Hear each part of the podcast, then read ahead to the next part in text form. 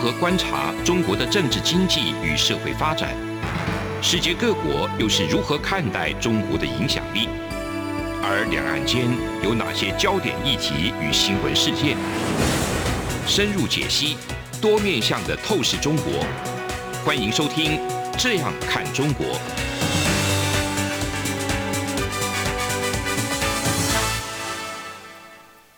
各位听众您好，我是主持人陈冠廷。您现在收听的是中央广播电台《这样看中国》节目，陈冠廷时间。今天节目要谈的主题是法国美英澳与印太之集体安全。这一次我们邀请到两位非常重要的学术人士，一位是张台林教授。那张台林教授他过去在政大服务多年，那也亲自创建了欧洲语文学系，对法国的政治政府有非常深切的剖析。那我们另外一位邀请的是法籍的教授，来自辅仁大学的何崇瑜教授。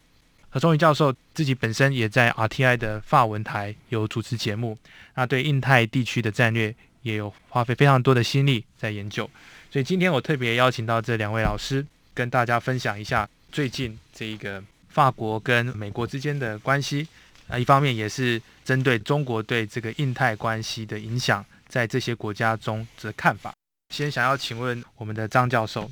老师，您觉得最近的法国开始？重新也在某种程度上看到法国的一些作战的船只，然后都会经过这种印太的这些区域。老师，您怎么看法国的新的印太战略，以及它在世界的或特别是这些区域的影响力为何？我想各位可能都了解，法国它虽然在地理上面哈，在地理上面啊，可能是呃在欧洲。但实际上，法国它在这个南太平洋，特别太平洋地区，它有它的自己的领土。所以简单来讲，它其实长久以来都在在欧亚地区哈，这个呃来穿行，还游走，甚至治理。那么，特别是它目前来讲，我们有两百万的这个法国人呢，在亚太这个区域，甚至从军事的角度，它还有七千人的驻军在这一带。那么，也因为这个原因呢，最近这几年来，当然。印太战略也开始这个重要，所以法国其实在二零一六年就已经有公布了一个法国与亚太安全的报告，那么展现对亚太地区的关注。那后来二零一七年十月，那么马克宏总统上台以后呢，就提出了一个新的国防安全的战略报告。那么同时在二零一八年，马克宏也访问澳大利亚之后呢，就提出来的一个所谓新的这个印太地缘战略的这种一个报告。那么，二零一九年五月，那么法国国防部再次又提出新版的法国印太国防战略。那这个战略的一个主要的一个考量跟背景，最重要是因为第一个要保障法国在印太地区的传统利益，第二个是美中战略竞逐造成区域国家各项不稳定的效应，那么第三个是多边主义的失能，造成原有竞合关系的混乱。还有呢，第四个就是地缘政治所引发的国际失序。比如说军备竞赛、核武扩散，还有经常性的武力威胁跟这个恫吓，就是这种背景。那法国它在那个印太报告里面，二零一九的报告里面，其实它里面的有几个目标。第一个就是加强保障法国在这个区域的领土跟重大的利益；第二个是结合欧盟共同提供各项资源，还有维护区域的战略安全的稳定跟发展。那么第三个就是结合这个区域的战略伙伴。共同追求和平、安全还有稳定。那么第四个是积极维护有法国部队驻在区域的安全跟稳定。嗯，还有呢，支持法国区域战略伙伴依国际法确保共同的安全。还有呢，他也希望在印太地区推动一项这个海洋的合作政策。还有呢，未来的一些我们讲的天然的灾害、重大危机的处理，他都希望做这种合作。因此，在这种前提之下，他特别抓了有几个国家，特别是印度，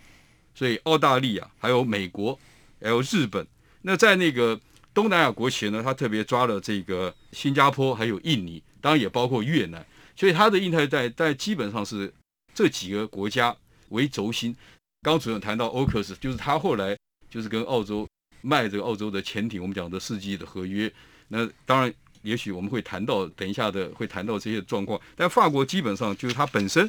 它是希望能够加强它在这个全球的一个战略的一种的合作跟这个影响力。那么实际上，马克宏在上任了以后呢，他也都希望呃能够啊在这个国际上面扮演一个重要的角色。除此之外，我们知道欧盟它的一个国防跟军事的发展也是渐渐的在形成一种力量。所以呢，在马克宏，那当然我们现在看到梅克要准备呃下台，但是在前一段的时间的时候，马克宏他也希望跟着梅克能够呢主导这个欧盟的一些国防军事的一个力量，希望能够透过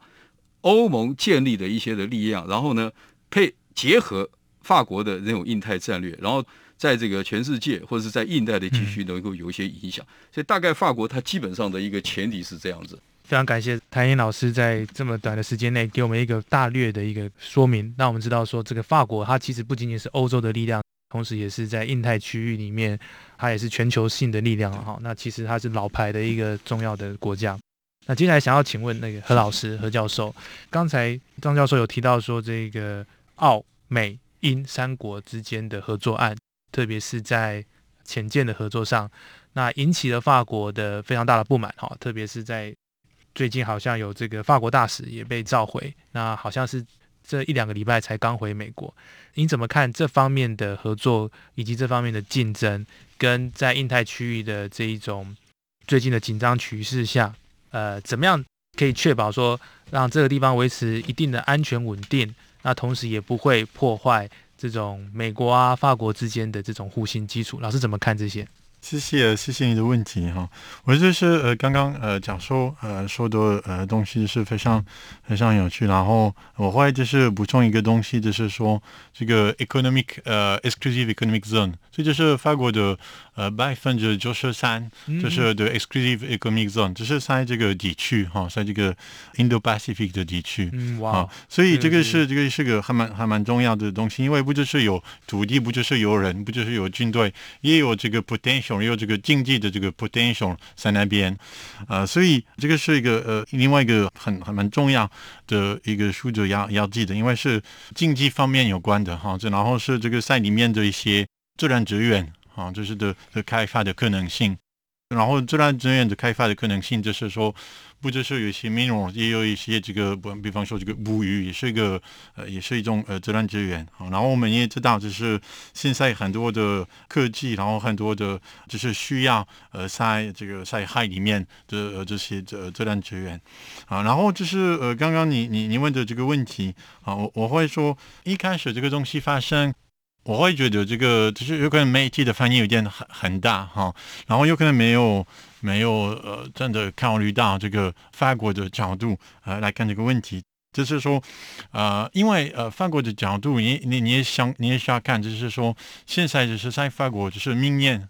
明年有这个 presidential election 哈、明年有这个国家的选举，然后就是马克龙在就是明年我们也会就是法国人会决定是不是要投给他。所以，呃，我们看这个东西，就是我们看这个马克龙的的反应，有的时候或者法国政府的反应，我们会有的时候忘记也有这个法国法国里面的一些政治的问题哈，比方说是明年有这个国家的选举，然后要选这个总统，然后呃，马克龙也会是下一个总统，就是希望也是下一个总统，所以他的翻译他也需要让一个做做一个。怎么说？因为因为其他的呃，其其实比方在他的其他的，比方说右派或者左派，他也会批评他，然后他们说，呃，他们的反应不够大，然后为什么这个美国可以，美国可以跟法国有这样的态度啊？所以他这个时候，他需要有一个表现，让大家知道他们真的是就是不满意哈，这是澳洲决定，呃，不用买法国的潜艇，然后要跟这个英国跟美国开始有一个新的计划，然后拒绝这个法国的这以前的这个潜艇的计划。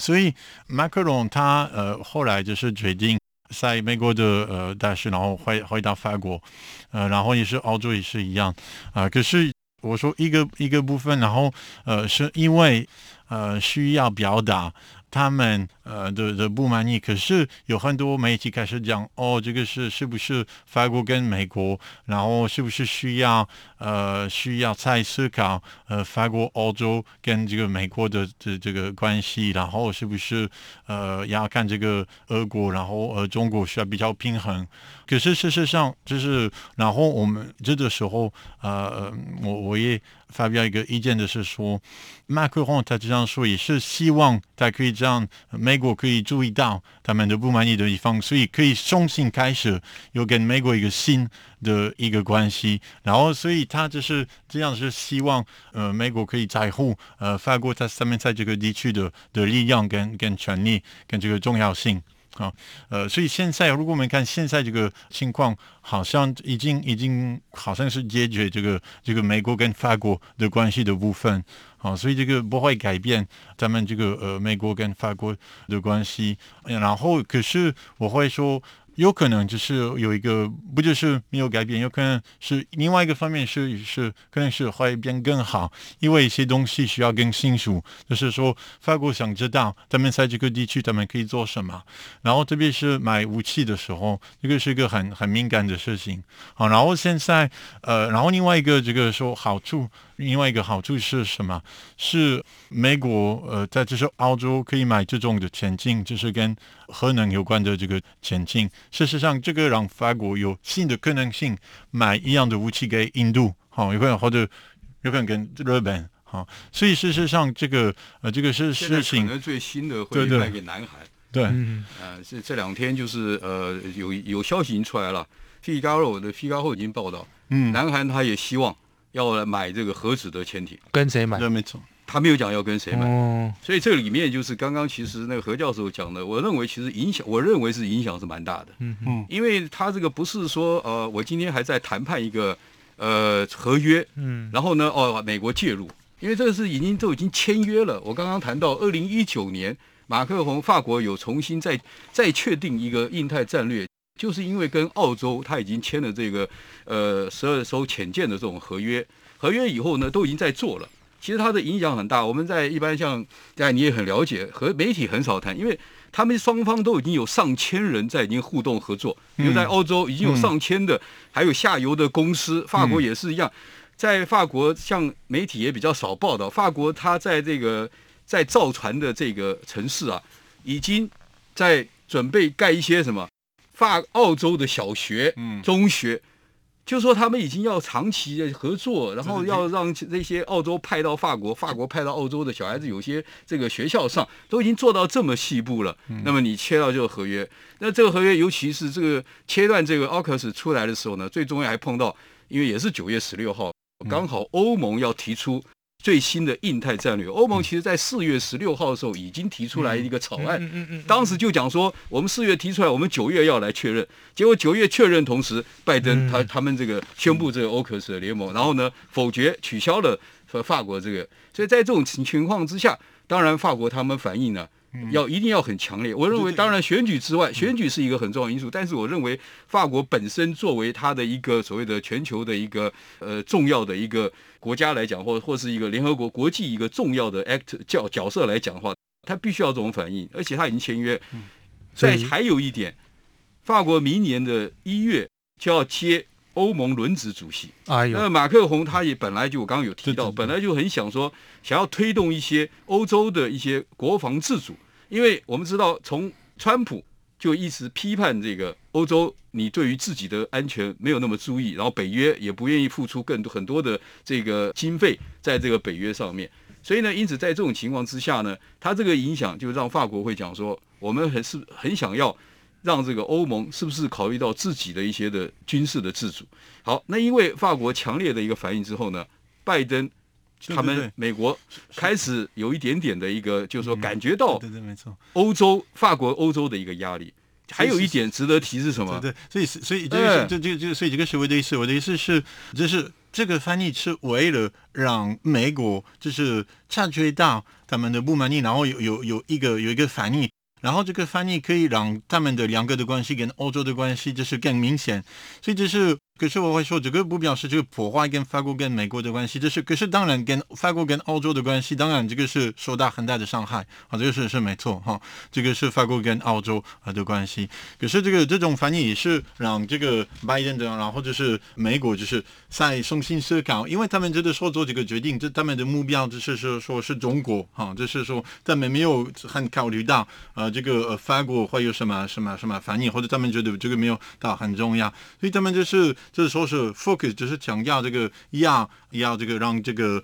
反抗这个呃中国的威胁，在这个地方会有一个新呃新的策略呃，然后新的新的方式可以反抗。可是这个在在这的时候没有很考虑到这个法国这个部分。可是这个我我的意思是，这个好处的部分就是现在可以重新跟这个美国在在思考他们的关的关系。对，是是这个意思。非常感谢这个两位教授。那节目到这边先休息一下。稍后回来，我们继续讨论印太区域的最新情势。从两岸、国际、历史、文化与财经等角度透视中国的《这样看中国》节目，每周一到周五晚间九点三十分到十点在中央广播电台播出。如果您对《这样看中国》节目有任何收听想法或意见，欢迎寄信到台北市北安路五十五号。也可以透过电子邮件的方式，节目有两个信箱：二零二零 at rti 点 org 点 tw，或是二零二零零二零三 news at gmail.com。再次谢谢听众朋友们的收听与支持，请持续锁定每周一到周五晚间九点三十分到十点播出的《这样看中国》节目。各位听众，你好，我是主持人陈冠廷。您现在收听的是中央广播电台《这样看中国》节目，陈冠廷时间。紧接着，我们要讨论到这个美法关系之间如何去修补，因为毕竟前阵子的因为潜艇的风波，那刚才两位老师也是分享了许多洞见。张老师就就我们就继续来谈。布林肯现在是人在法国吗？那他也有在接受访问。您觉得最新的情势？会代表说美法关系开始慢慢可以修复吗？还是说某种程度上面也可以增加这个欧洲的呃，因为这件事情增加欧洲对自己安全的自主性有提高这个意识？我觉得以目前现在来看的话，比较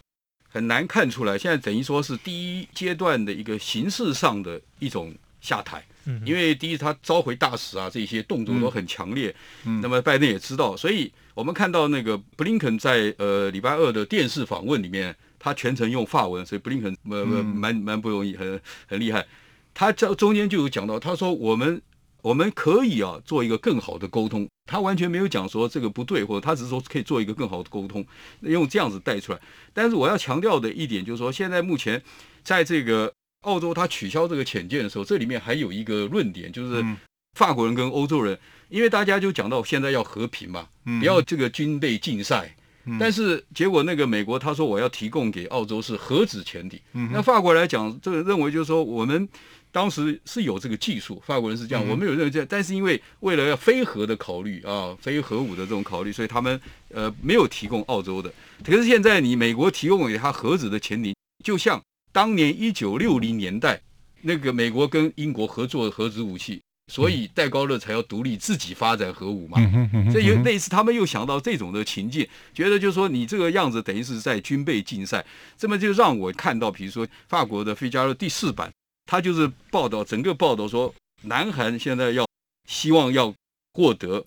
核子的潜艇，那我觉得法国人报道这个东西，尤其是《费加罗》报纸有含义的意思，就是说将来变成。大家都要争取这个核子的这个潜艇了，那不是就变成一种军备竞赛了吗？此外，当时在第一时间的时候呢，刚刚这个何老师有谈到，第一时间他这个约取消了以后的时候，法国人很很生气，对不对？可是欧洲人在第一时间没有什么特别反应的，因为大家都觉得哇，你这是一个商业性的，你这是一个经济的，对不对？这是一个科技的一种合作，你是各是各国与国之间，你买到大的合约很赚钱，跟我们没有相关，所以。前几天都没有反应，但是到了一个礼拜以后，欧盟开始讲话。为什么？因为欧盟会讲说，第一点，法国人跟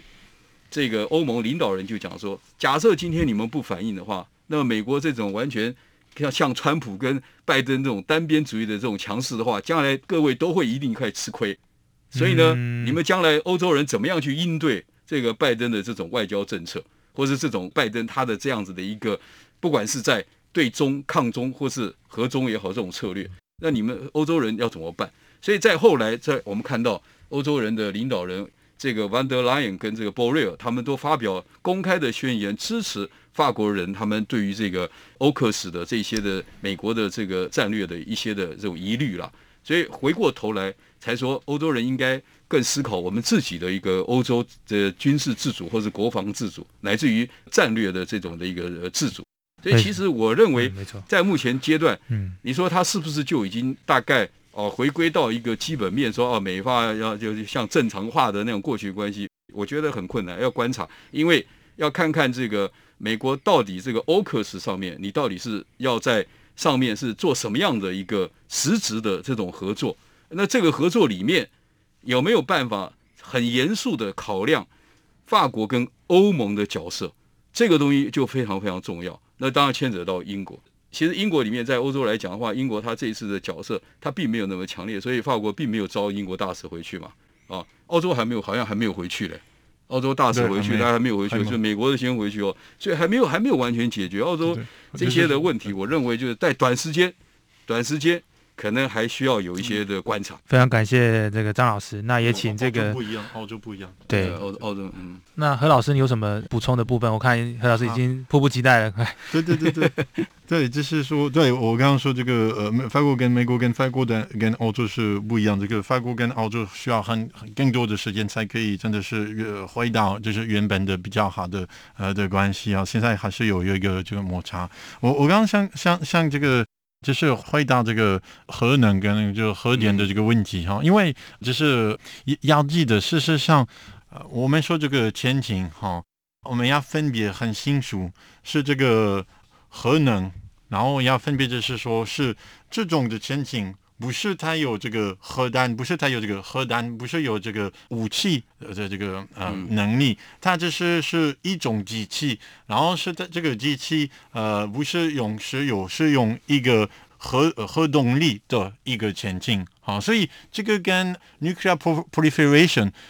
呃没呃我会说。不一定是真的是同样的事情啊，就是说，呃，嗯，跟这个核不过三的这个问题，就是说，我会说是有可能是另外另外一个问题。为什么？因为就是说是一个前景有这个核电，有这个核动力，哈、啊，这不表示这个前景有这个呃核呃可可以可以有呃呃核弹，可以有这个。这就是双方不同的解读了。这就是澳洲奥克斯跟那个欧洲人他不同。欧洲人认为你的核子前景就是一个核武。的一种扩散的前景，就是说这一个可能性，呃，就是所以他们的观点就不，所以军备竞赛，他们法国，我想法国，你看那些媒体就知道了，他他们会报道，欧盟也是一样，所以他比较在意的就是这种东西啦。因为这个这一区法国当时为什么比较在意，是因为纽西兰，你记不记得？纽西兰是专门呃非常反对这个。核子的这种的核能的，甚至包括核能啊，所以，那你现在在这个区域，澳洲同意的纽西兰呢还没有，还呃这个他的态度怎么样？对对对，这些问题，对，这这这个我了解。可是我会说，就是我们因为因为有的时候我们说这个 nuclear submarine，有的时候我们会觉得是这种是这种武器的 nuclear，不是，就是是是是这个 engine 里面这这个核动力不，所以不太一样。所以就是说，这个为什么是很重要？所以事实上这个方面也可以了解为什么澳洲也也做这个这种的决定，就是。澳洲这个 Australia 做这种决定，是因为澳洲这呃本本身它不是一个有这个核能的这个能力，不是，只是就是 civil 和 nuclear 这些都没有啊，所以它它是一个，它不是一个有有核的国家啊，所以这表示什么？这表示如果它需要这种的前景，它会需要一个背后一个很强大的国家可以提供这种的呃的核能力啊。我我觉得是过程。我我会说不是，是过程是澳洲慢慢的，澳洲慢慢的决定。呃，法国可以提供，呃，一开始可以提供的这个前景是不够，因为他们的 autonomy，他们的这个可以去就可以去不够远，然后他们可以不够久在在这个在海里面，好，所以他们后来就是想要有有这个核动力的前景。可是核动力的前景，因为他们自己没有核能力，没有呃这种的工厂，也没有这种的的武器哈，所以咱们需要另外一个国家，然后。没有很多国家在世界上有这个有这个能力哈，然后特别是呃，我会说是西方的啊的的国家，这当然是是美国、法国跟呃这个英国，然后也是也有这个 nuclear 跟 military 的这个 nuclear power，呃，所以这边是什么？这边是澳洲想要这个新的这个比较比较强、比较好、比较有可以去比较远，然后比较比较久在海里面，他们也要也好像是要求。英国人跟这个呃美国就是合作，所以这表示什么？这表示如果澳洲会邀请法国卖给他们这种的核动力的这种潜艇，这表示他们会依赖法国啊，因为这法国也也有这个呃，它是一个核能的国家啊。可是法国他们他们会觉得法国国家，然后他们的武器的能力有可能就是不够大，然后这个第二个。第一个，第二个是有可能，因为法国有的时候也也说，哦，我们也需要跟中国有一个平衡这个关系，不只是要，不管是跟美国一样的反抗中国，所以他们觉得，呃，如果他们的他们改他们的卖武器的策略是为了反抗中国，然后他们觉得有可能欧洲在欧洲或者在法国，他们对中国的反抗的这个呃策略不够强大。所以呃，不过不够新熟，所以他们会觉得哦，美国可以提供这个武器，然后也后面他们的 strategic thinking，呃，他们的策略也是跟我们一样，只是说觉得呃，中国在我们在这个地区有可能是一个威胁啊。可是如果法国说，是法国说，哦，我们要平衡，我们不要跟美国一样的反抗中国，他们会觉得有可能这表示跟他们自己的世界的角度，哦，其实不太不太一样，不太吻合的。非常感谢两位老师今天针对这个法国以及英美澳之间的关系做出完美的诠释，让我们能够知道整个事情的概貌。以上就是今天中央广播电台《这样看中国》的节目内容。那我们今天讨论的是法国 AUKUS 与印太之间的集体安全。那今天是上集，我们下周会持续讨论这个议题。我是主持人陈冠廷，谢谢听众朋友们的收听，我们下次空中再会。从两岸、国际、历史文化与财经等角度透视中国的《这样看中国》节目，每周一到周五晚间九点三十分到十点在中央广播电台播出。如果您对《这样看中国》节目有任何收听想法或意见，欢迎寄信到台北市北安路五十五号，也可以透过电子邮件的方式。节目有两个信箱：二零二零 at。R t i 点 o r g 点 t w，或是二零二零零二零三 n e w s at gmail dot com。再次谢谢听众朋友们的收听与支持，请持续锁定每周一到周五晚间九点三十分到十点播出的《这样看中国》节目。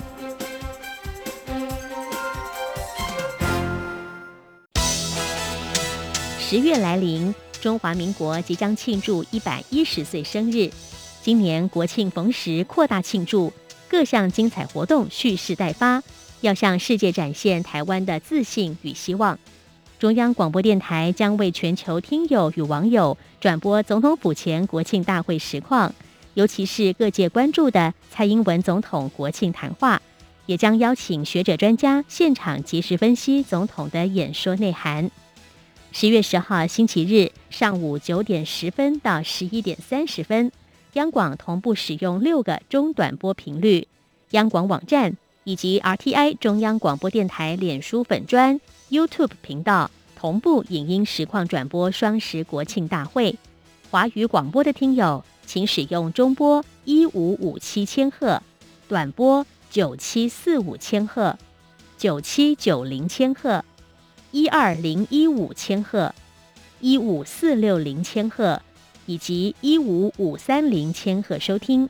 影音直播，请您锁定央广网站 triple w 点 r t i 点 o r g 点 t w 以及脸书粉专 r t i 中央广播电台收看。十月十号上午九点十分，央广邀请您一同庆祝中华民国一百一十岁的生日。